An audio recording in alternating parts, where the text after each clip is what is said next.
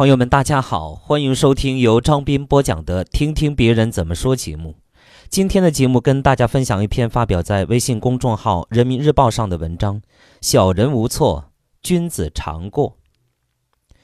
村子里有两户人家，东边的王家经常吵架，互相敌视，生活的十分痛苦；而西边的李家却一团和气，个个笑容满面，生活的快乐无比。有一天，王家的户长受不了家庭的战火，于是前往李家来请教这是什么道理。老王问：“你们为什么能让家里永远保持愉快的气氛呢？”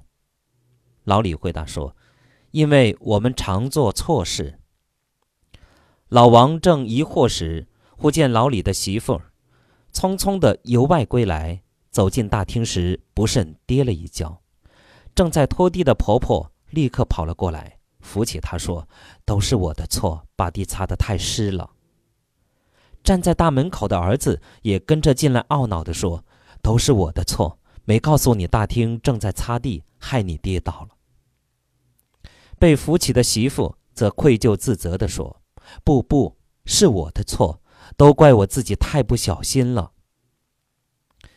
前来请教的老王看了这一幕，心领神会。他已经知道答案了。如果一开始拖地的婆婆就责怪跌倒的媳妇，怎么走路不长眼睛，真是活该。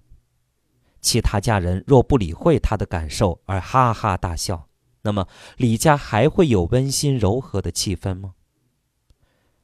很多人抱着都是别人的错的心态，很难与身边的人相处。有位妈妈曾经送给孩子这项一生受用不尽的宝物。一个十二岁的小女孩问她的妈妈：“为什么我们在屋子里走动，总像怕踩到地雷似的，要那样小心谨慎？”妈妈笑了笑说：“我们楼下不是也住着一户人家吗？”女儿虽然明白妈妈的意思。但仍觉得在自己家里本来就应该可以随心所欲、轻松一点才是的。妈妈一副认真的表情，接着说：“咱们家的地板是楼下林爷爷家的天棚，走路声音太大了，老人家受不了。如果吵醒了他们，就一夜都睡不好了呀。”女孩撅着小嘴：“那为什么咱们楼上那家不这么想？”他们总是把声音弄得震天响。妈妈说：“因为楼上有个三岁的小弟弟，他要长大，蹦呀跳的，需要运动嘛。”小女孩一听，嘴撅得更高了，那活该咱们家受委屈，吃大亏喽。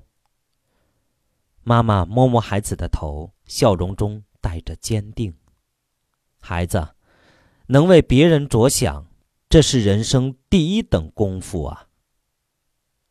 是啊，成全别人就是成就自己，给别人路走，我们就不需要争先恐后。这也是文明社会的标志和幸福人生必修的功课。古人云：“君子反求诸己，小人无错，君子常过。”倘若反观自身，看到自己要提升的地方，不仅可大事化小、小事化了，也会赢得别人的尊重。都是我的错，是一种自律，让自己不断提升；都是我的错，是一种胸怀，时刻为别人着想；都是我的错，是一种美德，让彼此之间的心更近；都是我的错。是一种难得的修为，真修当不见世人过，都是我的错，自净其意，常养身心。好，朋友们，感谢大家收听由张斌播讲的《听听别人怎么说》节目。刚才与您分享的是发表在微信公众号《人民日报》上的一篇文章：“小人无错，君子常过。”